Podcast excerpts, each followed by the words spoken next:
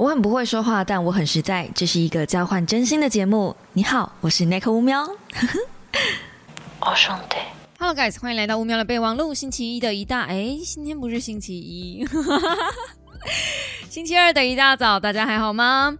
好的，那因为这个礼拜一呢，我去做了一个简简单单的进修，然后等等会跟大家聊聊一下我这次去上的摄影课的感受。然后呢，这个星期在我不在的这个星期，哇，发生好多事哦！我的天呐，光是那个台大的呃事情嘛，大家应该略有耳闻。我有在我的粉丝团上面稍稍转发这一则的事情。那我觉得好像就不需要在这边赘述了，还是我应该哪一天直播的时候跟大家稍稍闲聊一下。我真的觉得哈。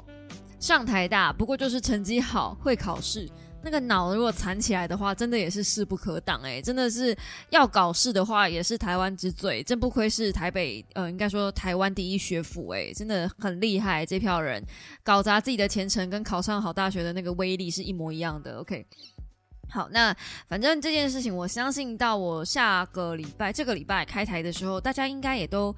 呃，略有耳闻，略懂略懂，这样大大概都知道，所以我觉得好像也不需要跟他聊太多吗？嗯，如果你们希望我直播聊聊这件事情的话，可以在就是 IG 或是 DC 群再敲我，我可能可以再聊聊吧，因为我觉得这件事情其实有蛮多可以谈的，包含啊，就是喜剧圈、脱口秀圈的一些嗯。最近有啊，因为大可爱他有跟我聊这件事情，就是中国那边有一些发生一些事，然后也有被延上这样，呃，不是延上，不能用延上这两个字，延上现在听起来好像是一个很幽默的字眼，但其实他们是有点被审查，中国那一边对于脱口秀的言论审查。那脱口秀言论审查，你们就知道很多东西都不能讲了嘛，因为脱口秀基本上就是一个嗯，建立在某种歧视性言论的之上的一个玩笑。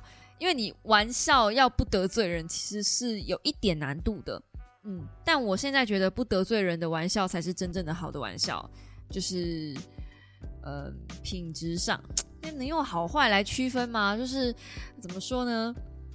啊，我我直接引用六人行里面的那个，就是就是演员讲的一句话：现在的玩笑真的越来越难开，现在的喜剧真的越来越难做，因为真的很。容易就跨越一个边界，然后就去得罪到很多人。当然，我不会认为你把证件跟开玩笑这件事情混为一谈是什么可取的，就表示你呃舞台上舞台下你根本搞不清楚这中间的差别。因为如果你搞不清楚这中间的差别的话，那你为什么？如果你可以学喜剧演员开玩笑，那你干嘛不学那个呃落日杀神那样子？你去杀光全世界的人就好啦。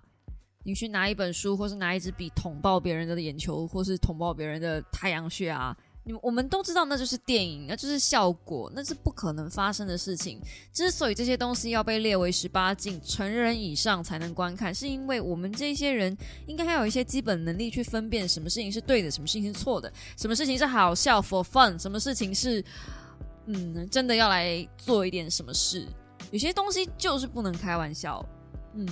那个分界线，其实我觉得是要踩的有点清楚的。那如果已经到了大学了，还没有办法分辨这件事情，而且你是考上第一学府，还没有办法分辨这件事情，那到底还有谁能够分辨这些事情呢？嗯，然后把这一些事情怪到喜剧圈去，怪到就是萨泰尔，怪到甚至甚至还有人会去。我看到酸酸的那篇贴文，哦，我真的是很很心酸哎，我觉得。真的，酸酸不需要扛这么多的责任，就干他屁事，这样就就就有那种感觉。但反正我今天不是要来聊这个的，因为这个这个话题一开下去，哎，又一集了，这样。然后原本答应大家今天要来做说书的，今天要来聊书的，又不能聊书了。我跟你们说，这个星期真的好多好多话题，我想要跟你们聊，包含我去奇经的事，我可以稍稍聊聊奇经的事吧。奇经的事应该不会太过分吧？嗯，我这次去奇经真的遇到好多好多的呃，算小猫吗？应该算祭品们。我真的不知道要怎么样称呼呃，喜欢 DA 的粉丝，就行动店员吗？这样会不会越来越过分啊？祭品们、干爹们，这样就是他好像都称呼大家就是干爹们这样子。那嗯，祭品当然是一个就是玩笑话，OK，这才是真正可以拿来开玩笑的事情，好不好？就是因为他们就是说啊，我们都会赞助啊，会抖内啊什么的，所以我们大家都喜欢称呼自己，就是一个一个一个梗这样啊。反正大家都是牺牲自己来成就 DA，我们每个人都这样。你们没有人比我献祭更多了。如果说是呃 DA 的祭品的话，应该我是那个最会绑在十字架上，然后站在火坑里面替大家燃烧自己的那个人了吧？那总而言之呢，就是在这一次的活动里面遇到很多。嗯，就是 D A 的粉丝，然后也很意外有遇到我的粉丝，真的有一个穿着小猫 T 的小猫在跟我打招呼，可是他那时候在排队玩游戏啦。我那时候真的应该，因为那时候我在帮 D A 拿着直播的镜头，不然的话我就冲过去跟他拍照了。就是遇到自己喜欢自己的人，在那种场合遇到小猫，我真的真的很感动，因为我从来没有想过会在那种场合遇到小猫。然后我一直觉得大家都是喜欢 D A，顺便喜欢我。嗯，至少在那种场合是啦，对，就是我是呃很尽责的去当一个花瓶的角色，嗯，我我是至少我是这么认为的，就是担任贤内助的话，有一个部分是要来当陪衬跟就是嗯，就只要在那个场合底下，那不是我的场，那是我去我去当配角的时候，我会很认真的当好自己的配角。嗯，那至少每次陪 D A 出席活动的时候，我都是很认份的当这个角色，所以看到有人是喜欢我来的那种时候，是真的很感动，然后也很感动。就是安娜里啊，我我应该是目前主持界里面我最喜欢，对不起图杰，但是 我最喜欢的主持人就是安娜里，真的好正，好漂亮，而且她后来还去呃日本发行她自己的专辑，去当偶像。我还很担心他去当了偶像之后就不会回来主持了，但这一次在六周年看到他主持，我真的，嗯，好感动哦！看到自己的女神又回来舞台上了那种感觉，你知道吗？当然他好像从来没有离开舞台啦。然后他讲日文的那种切换之顺的，我就觉得啊，怎么样要要怎么样才能活成跟他一样的样子啊？就是我觉得真正的偶像会让我憧憬的对象，应该是像这样子的人。就是我不会去崇拜某些 KOL，但是很少数会让我崇拜的人，大概安娜里真的是，嗯，前五大概有排上吧。对我就是非常非常很这么这么喜欢他。然后，嗯，对，这个礼拜也做了一些傻事，包含了我去排队买衣服这件事情，我在线动大爆气。我好像很少为一件事情生气，气到整个晚上睡不着。嗯，通常是蛮严重的事情。上一次气到整个晚上睡不着的是，呃，我跟我老公吵架，然后那次吵到快离婚的那种那种地步。所以你就知道这一次，呃，我买衣服是买，我从来真的从来没有，那打娘胎出生，从来没有因为买衣服可以气到睡不着。但是我不喜欢被骗的感觉。然后我记得我某一集有讲过，我很不喜欢别人浪费我的时间，因为我觉得浪费钱跟浪费时间是。很糟糕的两种行为，然后如果说这两个相比之下，我勉强还可以接受浪费钱，但我真的不能接受浪费时间，因为时间是这世界上最公平的东西，每一个人拥有的时间一天就是他妈的二十四小时，然后每一个人也许就是有八十到九十年这么多的时间而已，你再富有，你都脱离不了这个宿命。就是这是钱买不到的，所以如果有人浪费我的时间，我真的是会非常生气。连那种跟我合作的发型师浪费我的时间，我都可以气到就是你知道想要换发型师这么严重的程度了。那么如果说今天是呃因为相信你相信一个品牌，相信一个 KOL 的承诺，然后最后发现这些时间被浪费掉了，我会多生气。而且那个是原本我。如果他们没有浪费我这么多的时间，我还要去安排自己，我可以更好的安排自己其他的东西。我可以去买，呃，我想买给妈妈吃的水饺，因为这么久没有回去了。那我真的没有料到他们在结账的过程可以这么不顺利，然后他们在呃整个购买的过程上会这么不顺利。这个之后我一直在跟 D A 讨论，我们到底要不要出这支影片，就是嗯，就是拍这支影片，因为。我其实不想消费这件事这件事情，因为我真的觉得没有必要。可是如果小猫他们就是我们那一天买完之后，我有在线就是 I G 里面吧，私讯有小猫说很想看我拍穿搭，就是这些衣服的穿搭。然后我就觉得好像可以在呃影片里面提到这件事情，就不需要这件事情独立又再拉出来讲一个 podcast，好像不需要这样子得罪人。因为认真说，我比较气品牌。如果是 KOL 跟品牌的话，我其实是比较气品牌方的，因为 KOL 不是一天到晚在卖衣服，所以他如果遇到这种状况，我觉得好像勉强可以原谅一下。可是品牌方本来就是在做衣服的，怎么会没有应变措施呢？然后说整间店都是工读生，所以搞不清楚状况，这我也不能接受啊！这这不是我们这些消费者应该要接受的事情。那再跟大家说，就是我没有拿到任何的 KOL 的一些好处，我跟所有人一样，就是排队。而且那一天很好笑，就是啊，还有小猫是排在我前面，它是第一组进去的。那后面事后我们在聊天的时候，有聊到，他也觉得他自己很像有点傻哦，为什么要这么早去排队这样子？他那个快闪店的排队开门时间是下午一点。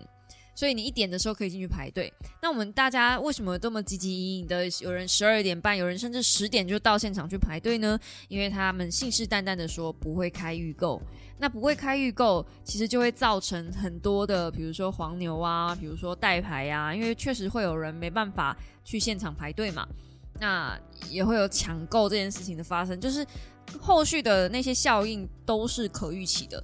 那该名 KOL 其实他不想要这件事情的发生，然后也觉得品牌方在处理这些事情上，一下子说呃新品有九折，一下子我们现场又买原价，然后后来又变成是呃商品跟实物不符，然后到最后一直踩死不开预购，可是又开了预购。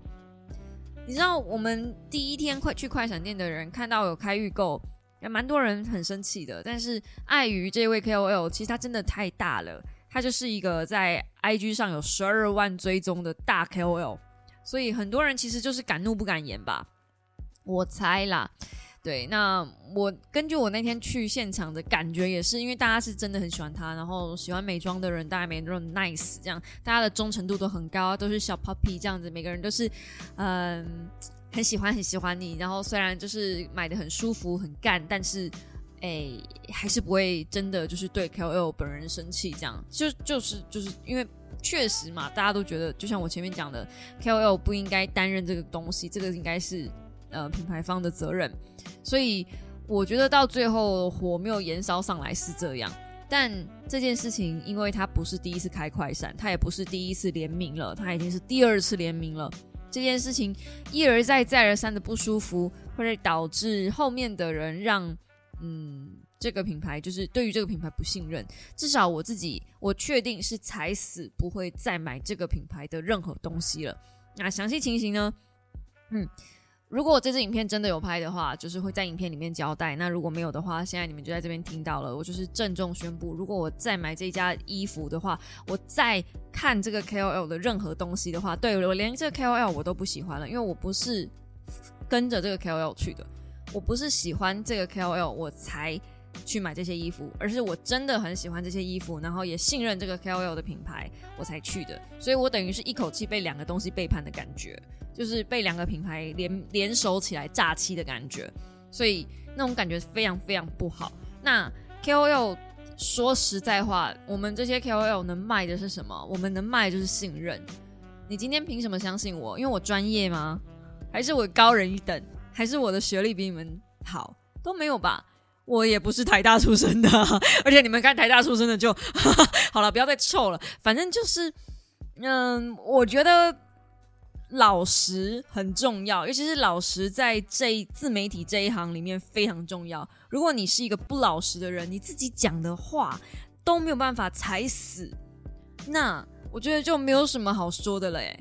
真的就没有什么好说的嘞，所以我当天真的是退追退战，然后再发誓再也不看他的东西了。嗯，就是包含 KOL 的东西我也不追，然后包含品牌方的东西我也不要。这，哦，我我我买这个衣服就六千块，就是他们能赚到我的最后一笔钱，我不会再让他们从我身上多赚一笔钱，都不会了。嗯，即便他也许之后他用的东西也许真的很好，他的生活也许真的很精致，你要过得跟他一样，你需要花很多的钱，It's OK，就是大家的选择，好不好？这是每个人的选择。我其实也不赞同大家用取消文化去惩罚一个 KOL，但你们要知道，我其实是经历了一而再再而三的信任他，然后跟着他买东西，然后买完之后回来之后我用，我觉得嗯就还好，就是嗯啊好，你推荐，但我觉得嗯贵，而且还好，这样我手上这边就还有一组，哎，我觉得用起来贵还好的东西，我就是信任他嘛，对，那。也可能，也可能是这么说，是他用的习惯的东西，我用不习惯。那如果说这件事情重复发生，表示他的品味跟我的品味不一样嘛，所以我退追，我没有 follow 他，好像也蛮情有可原的吧？是吧？嗯，好啦，剩下的详情，我觉得我们就留到影片去说吧。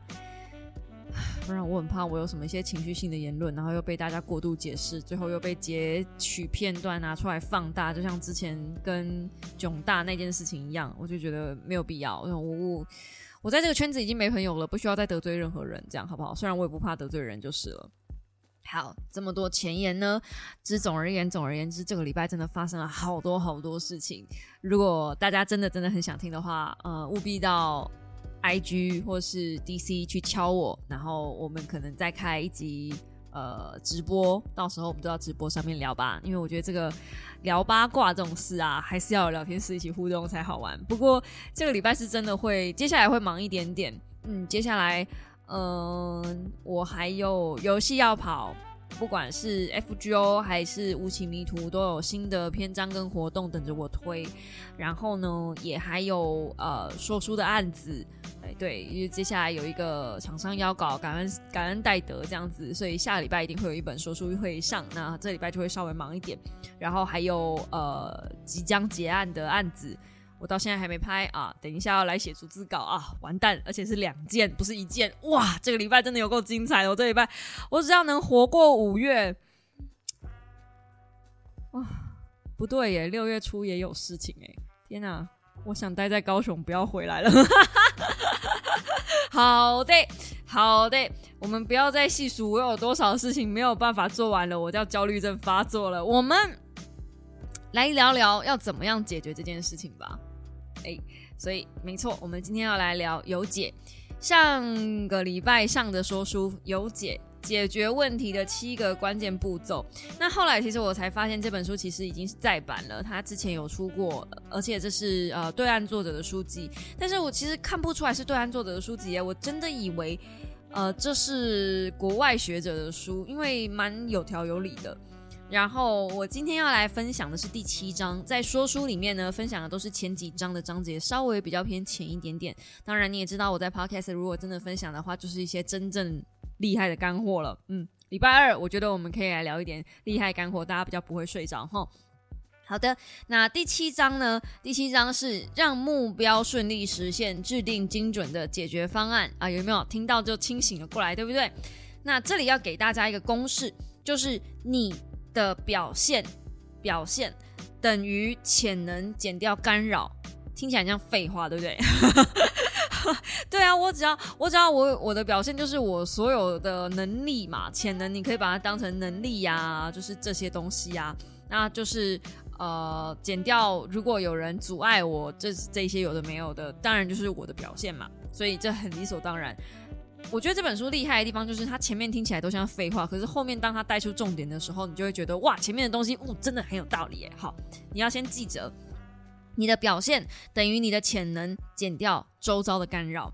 所以，请你先相信一件事情，就是你制定的目标是一定可以实现的，因为本来就该如此。你要相信这件事，无论你的目标是怎么样的，你要相信这件事情，它是一定可以实现的。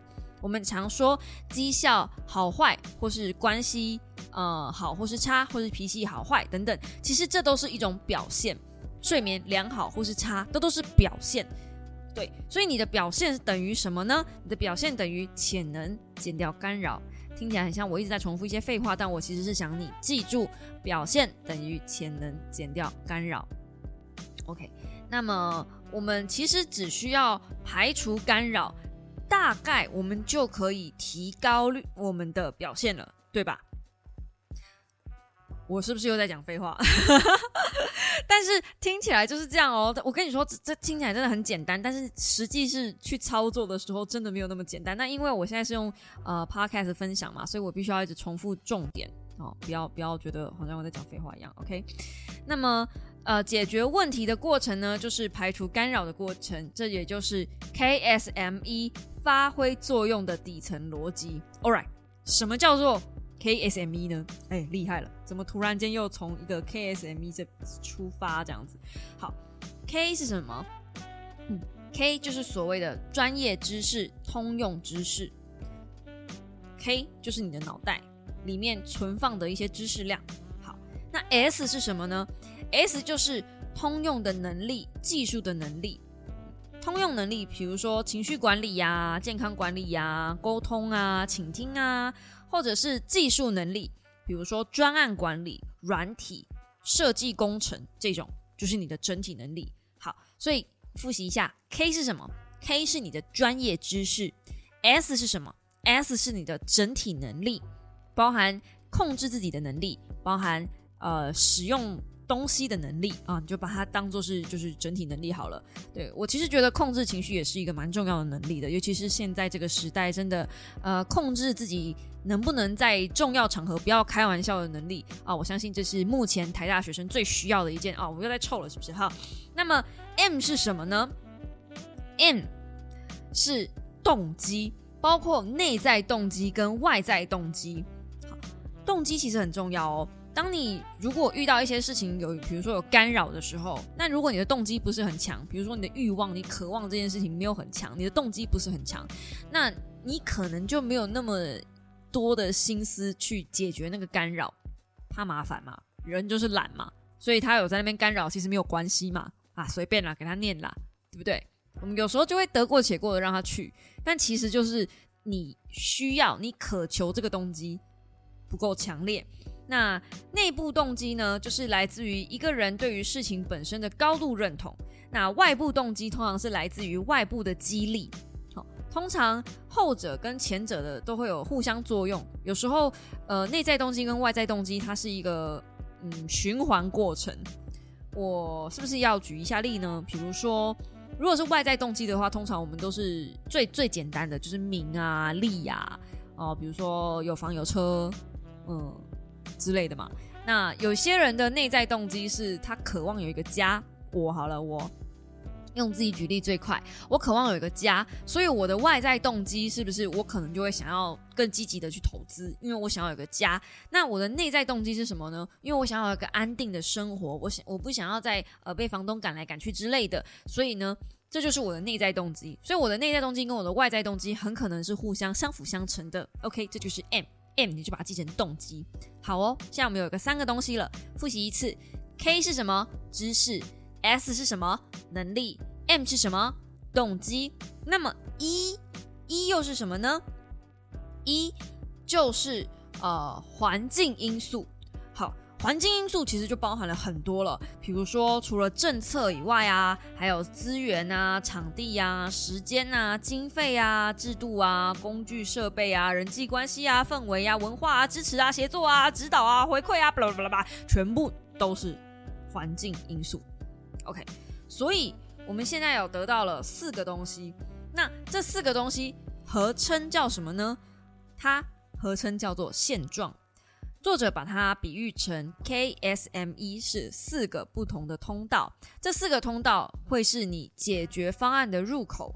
如果我们呃尽量不遗余力的去发现干扰，排除每一个干扰，那么我们就离得目标更进一步了。怎么说呢？如果说这个 KSME 我们把它想象成四个通道的话，假设今天我们从 K 要到你的目标。哦，这四个通道同时进行的，因为通常我们一件事情专案，或者是呃你要完成一个目标，假设考大学好了，考大学是不是一个人人应该都有或是正在经历的经验？那如果你今天是考大学，你的知识是不是就蛮重要的？嗯，对吧？因为通常考试卷上就是考验的你的知识，那你的技能是什么？考大学需要的技能，其实情绪管理很重要。考生的情绪管理，你能不能够在考场上冷静的面对你的考卷，或者是你能不能够面对你的父母给你的压力，然后你身边同才给你的压力，有没有这个能耐蛮重要的。好，那么动机呢？考大学的动机其实比任何的在任何的场景来说，考大学的动机其实意外的蛮重要的耶。可能会比知识量更重要哦，因为如果说假设像当年的我，当年我考大学的动机其实就没有很强烈，因为我其实个人来讲，我是比较想上技术大学的，我那时候比较想上的是台科或是云科，嗯，但是我妈那时候就很希望我还是有大学文凭，她还是被那种就是比较传统的那个价值观绑架，就觉得哦，就是要高中然后大学才会有比较好的。呃，工作，所以他那时候还是很希望我去念一个很正常的大学，然后出来就考公务员。其实我场外一下，如果你的目标是公务员的话，说真的，你也不需要大学文凭，很多公务员高中文凭就可以去考了，可以稍微查一下。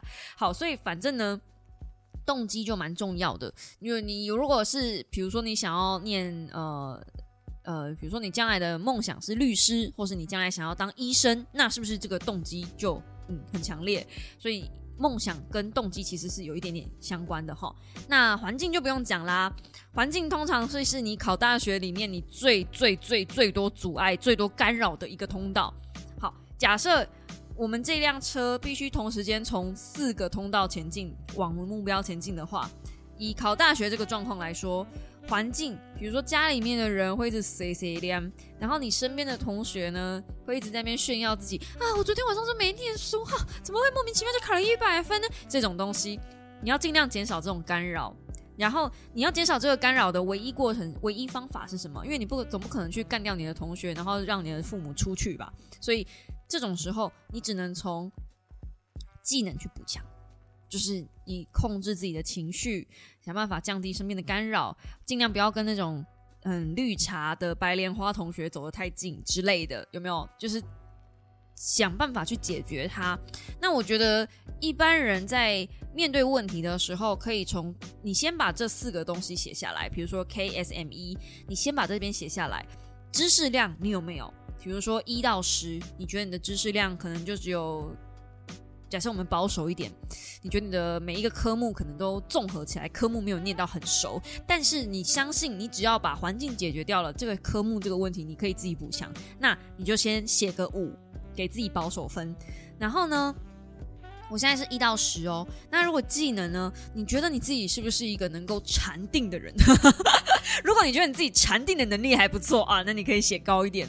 或者如果你觉得自己哎很容易被呃同学或者老师们牵着鼻子走，这样老师今天叫你写呃，比如说老师今天叫你说哦，现在还有什么科系啊？比如说资工科好了，大家都念资工，那我也来念资工。问你为什么念资工？不知道哎。那这个时候你的动机。或者你的技能可能就没有那么高分，因为你的动机很薄弱。你他他说念这个好，我就跟着他念；或是我的好哥们填这个科系，所以我也填这个科系。这样这动机就超级薄弱的，那可能就很低。你就把这四个通道的分数都写出来。你在这四个通道里面，你觉得你自己这四个分这四个通道得分是多少？你很清楚的能用数字去具现化你目前现在的问题在哪里。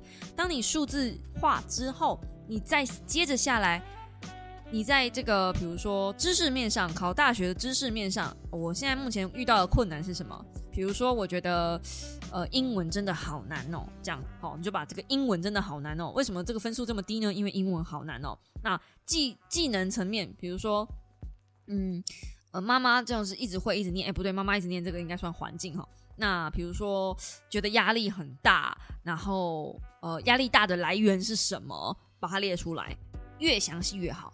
你的问题点在哪里？写出来，越详细越好。那技能呢？比如说，呃，心灵层面的技能，或是实际层面的技能，哪里遇到问题，写出来，先写出来就好了。好，然后千万不要想着我有哪一个东西没有写到，这个在说书里面有。通常哦很奇妙，我们在人生中遇到问题，我们都会希望问题越少越好。可是当我们在列问题的时候，我们都会想，我们还有哪个问题还没写到？很奇妙哎，这我你们你们不觉得这是一件很奇妙的事吗？这本书写出来的时候，我才发现，对耶。我们都希望我们的人生一帆风顺，没有问题。可是我们在列问题的时候，我们都会觉得说，好希望把所有问题都列出来，生怕漏了哪一条。千万不要！如果你有遇到问题，再回头来补就好。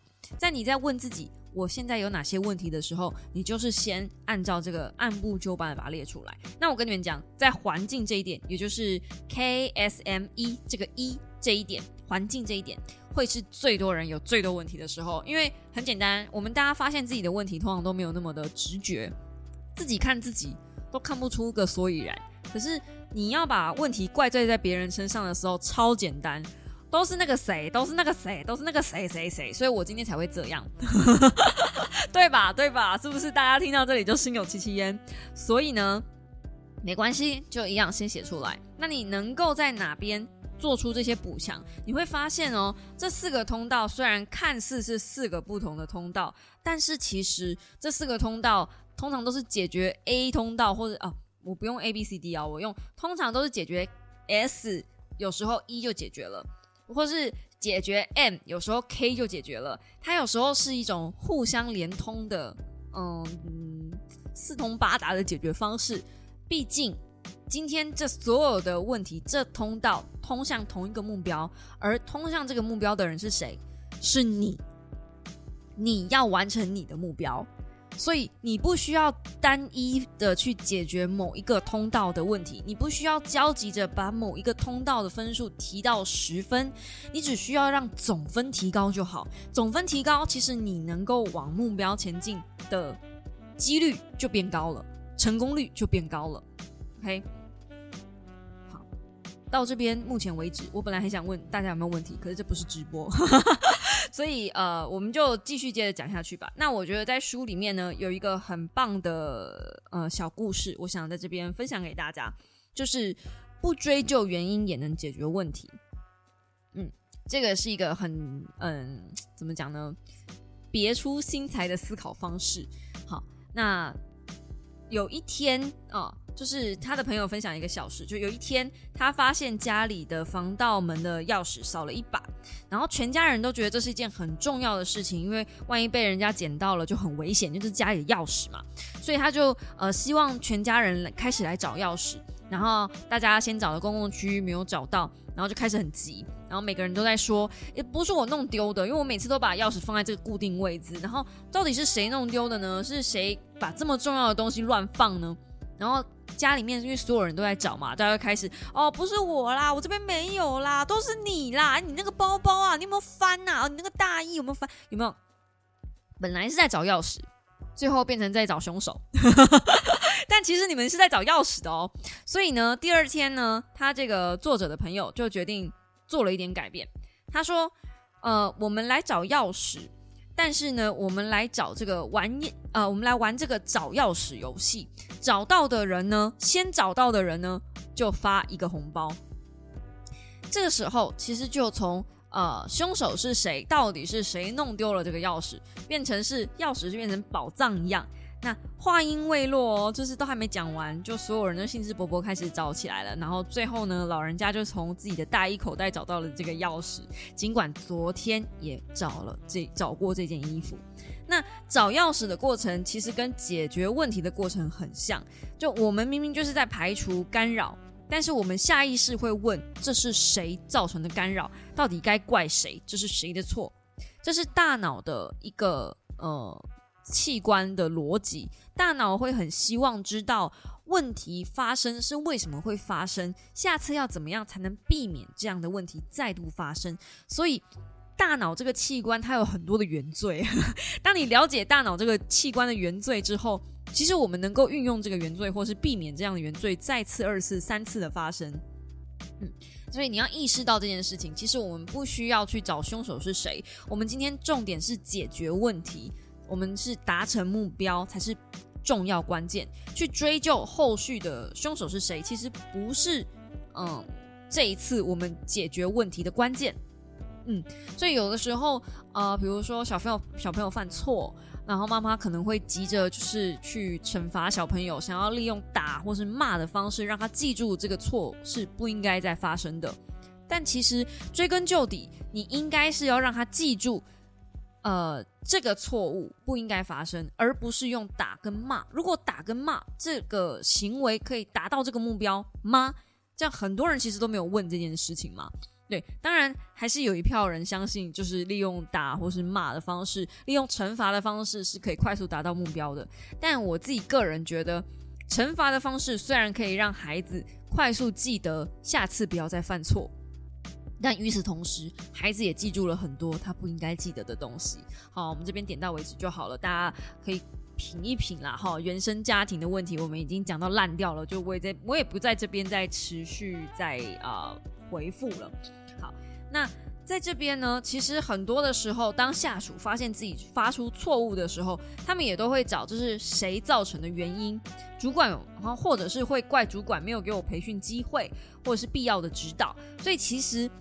通常我们在排除问题的时候，我们会从呃 S 啊，会从 E S M E，，会一直反复不断的找这些通道的错误，然后找到底是谁让这些错误发生的。其实就是不应该去嗯找凶手，我们只要把问题解决掉就好了。嗯，而且利用 S 啊 K S M E 这四个方式，你甚至可以去解决一些专案的发想，比如说。呃，实行推进家庭关系，或者是呃，你不要把这个立场踩在我是对的，别人是错的，或是我是错的，别人是对的。利用这样的方式，一定会大打折扣。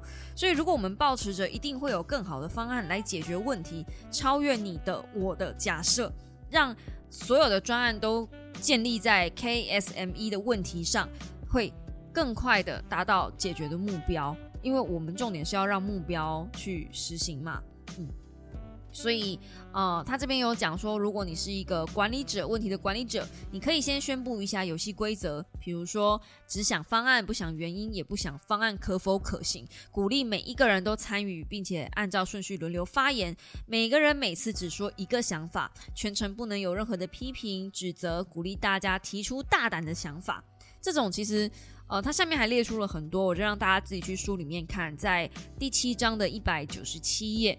那这个东西其实，在我的呃美术课的时候，就是大学，嗯，当代当代美术吗？那一堂课叫，嗯，好像叫当代美术，反正就是也是一堂大讲堂的课。然后老师会一直点同学，让同学一直针对一幅画去，嗯，不断的发表自己的想法。那你知道像这种有有这种练习的时候，最后一个讲到就很可怜，你知道吗？因为前面的都已经被讲光了，所以到后面变成是脑力激荡，然后你连边框啊、作者生平啊、然后画面颜色啊，反正可以讲的都拿出来讲。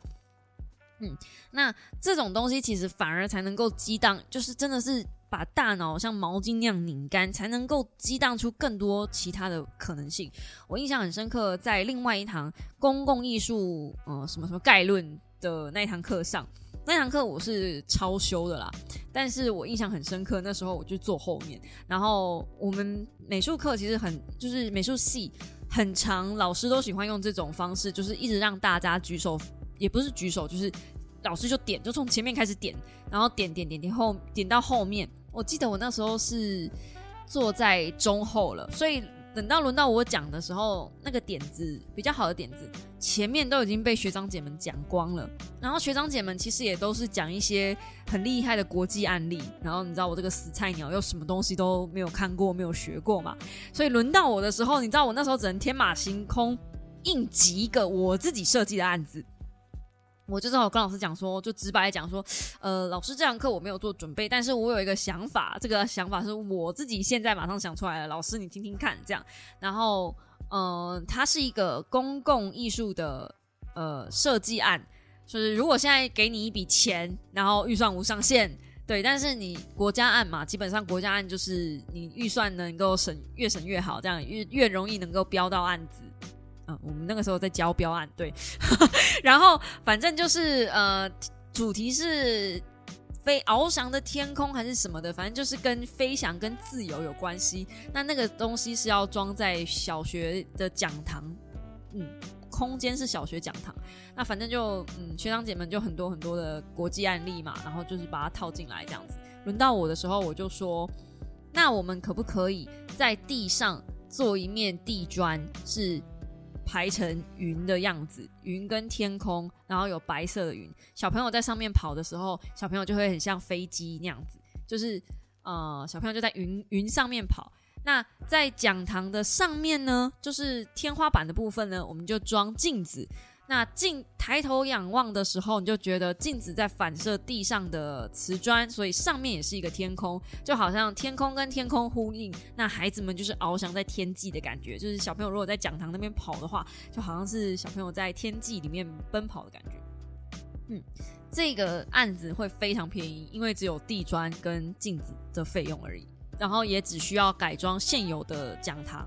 然后简单的地砖跟瓷砖讲就可以搞定了。这样，那我印象很深刻。那时候老师说：“哎，这个点子很好，而且又很轻巧，然后又不会破坏太多的环境空间。”这样，就是说，嗯，这个点子很棒。我印象很深刻。那时候，呃，真的是狗急跳墙。这个这故事，那时候我学到的故事就是，真的不能随便乱翘课。人家前一堂翘课没准备，然后下一堂来直接被点到，哇，真的是翁心。还 好还好，我应变能力还不错，这样，反正那一堂课有被老师称赞。那我现在要讲的是这这样子的一个方式，其实，在提案的过程中，公司提案，如果尤其是你们是那种设计公司或是广告公司、创意公司，这种案子，这种方式真的超好用。那如果你是主管的话，要拧干下属的脑袋，就是靠这一招了。所以第七章的一百九十七页，哎，主管级们啊，虐待下属啊，不是，我是说。呃，能够脑力激荡就靠这个了，好不好？大家自己去去翻翻看。那第一百九十八页呢，就这边就有一个表格，它直接给你 K S M E 三四个英文字母，然后每三个字呢，就是我刚刚跟大家聊的，你就是要写下你的困难，然后在这些困难里面，你要怎么样的解决它。当你大脑风暴完之后，你可以利用大脑风暴的结果去写出各个嗯备选方案。因为你现在遇到这些问题，有些问题就是不能解决的，那你要怎么样绕过这些问题，或是哪些问题真的是没办法解，我能不能利用其他方式解，或者是呢，呃，利用人际网络图？我们在星期二的说书里面有说到的，假设这个问题我真的解决不了，我有谁可以来帮我？这时候你要把你的人际网络图翻出来，然后可能你认识了谁，某个很厉害的人。或者你认识的这个人，他可以再去认识别人。像我的话，哎，我就拿我自己为案例哦，不好意思。我虽然朋友不多，但我都认识一些很厉害的朋友。我都去专门认识一些那些朋友，也认识很多人的朋友。因为我就知道，我如果今天我要找人帮我，我只需要去问他有没有认识别的朋友，可以介绍那个朋友来跟我接洽就好了。像有一次，我是问图杰说他有没有认识一些厉害的摄影师，因为我需要拍平面摄影，那时候真的还没认识那么多摄影师，所以图杰就有介绍他的摄影师给我，那也确实拍的很好，那是我人生中第一组拍的形象照吧。那当然，后面因为呃做 IG 的关系，然后有小猫是化妆师，然后就是呃自己主动引荐自己，所以后来就变成是我常常合作的化妆师这样子。那化妆师一定就会认识很多的摄影师，所以我那时候也是去问那个我的化妆师说：“哎，你有没有认识摄影师？”然后我我能不能够跟他合作？你有没有认识什么比较好合作的摄影师？这样子，那甚至是哦，我希望换一个其他的风格。哎，你化妆师嘛，你合作过那么多摄影师，那你有没有认识过什么什么样风格？我如果今天是想拍那些东西的话，有没有找谁比较好合作的？这个也是，嗯，你为什么要把人际网络画出来的原因？因为你画出来之后，你才会觉得平常都用不到，平常都不会想到。当你真的画出来之后，你才会觉得说，我还有这一层关系啊。有时候哈，你要人家帮忙，尤其是那种委托案件，我们今天在商言商的，都不需要太熟。我我我不需要跟他拜过把子，我不需要跟他喝过酒，我不需要跟他你知道共穿一条内裤的那种关系，不需要。就是有的时候甚至只是点头之交，在网络上聊过天。像也还有呃小猫是在出版社工作啊，不是旅行社工作，所以我有问他说哦，如果我跟我老公要出去旅行，有没有哪一间饭店比较推荐的这一种？然后如果他能帮我订，我就请他帮我订，这样。就是也有这样子的这一层关系。今天不是因为我做 KOL，所以我认识过比较多的粉丝，而是我觉得每一个人在日常生活中，嗯，大家都会有自己的网络，你同事，然后你同事的同事，你同事的前同事，这种这种关系其实都是可以拉的。假设你今天你认你认识你的同事，然后你知道他以前在哪里工作。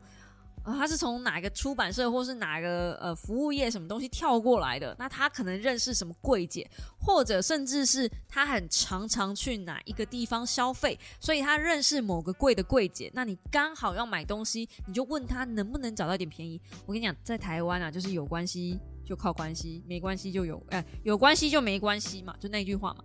所以你的人际网络一旦画出来，也许你的 KSME 就能够有一些问题解决掉了，也说不一定。这也是为什么我我会很推荐大家哦，先看完说书之后，你要看这个第七章来做额外的补充，因为很多很多的时候，你的最终方案也许能靠这个过程去优化它。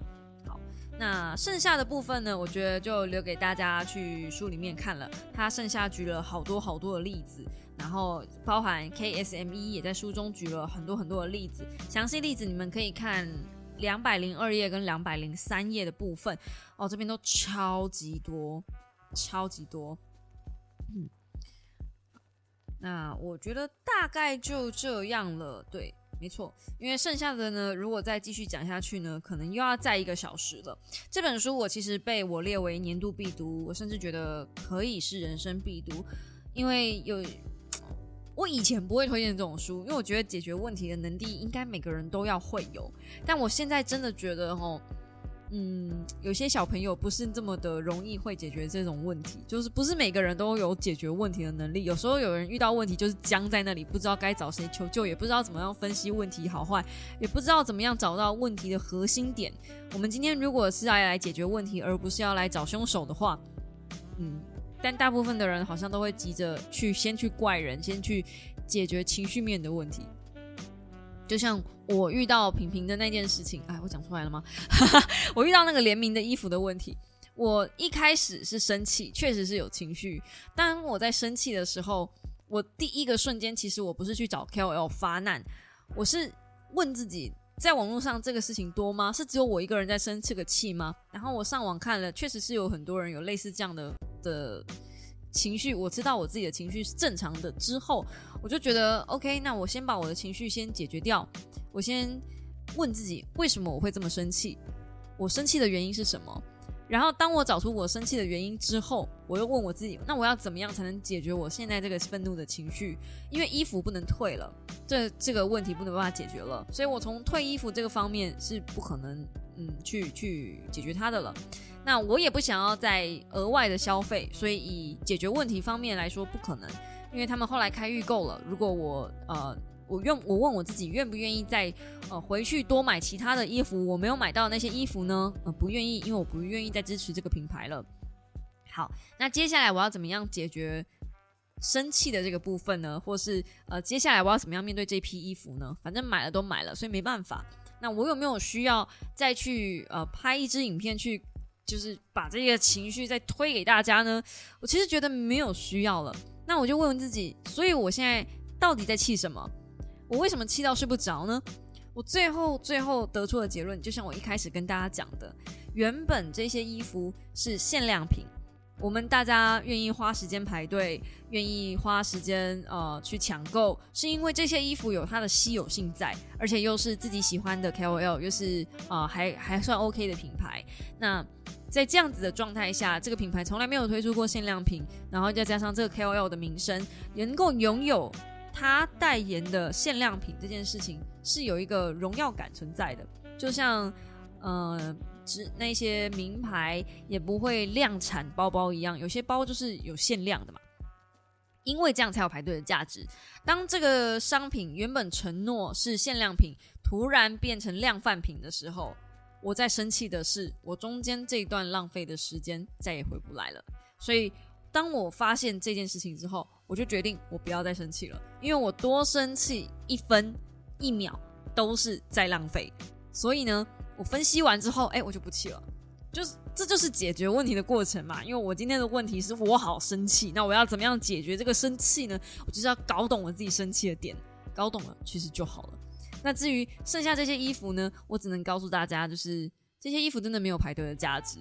呃，他说版型很很好，然后说呃布料怎么样，我就嗯，就是冷静了之后看了一下，如果这些衣服不是限量，而是量贩，是嗯对，那就那样而已。因为那个品牌的出产的东西品质也就那样而已，所以我真心认为他们没有那个价值。我就是当了一次盘子，OK，跟风当了一次盘子。好，剩下的这个呃详细的衣服的东西，我们就嗯之后如果我有拍影片的话，如果你们还想看的话，嗯，就到 DC 群去敲我吧。好啦，那今天的话开始到这边告一个段落啦，希望你们喜欢，然后也是一个帮尤姐这本书做一个简单补充的一集，我们就下个星期一，应该希望是星期一了，同一时间。五秒的备忘录，再见喽！大家晚安不是大家早安拜拜呀。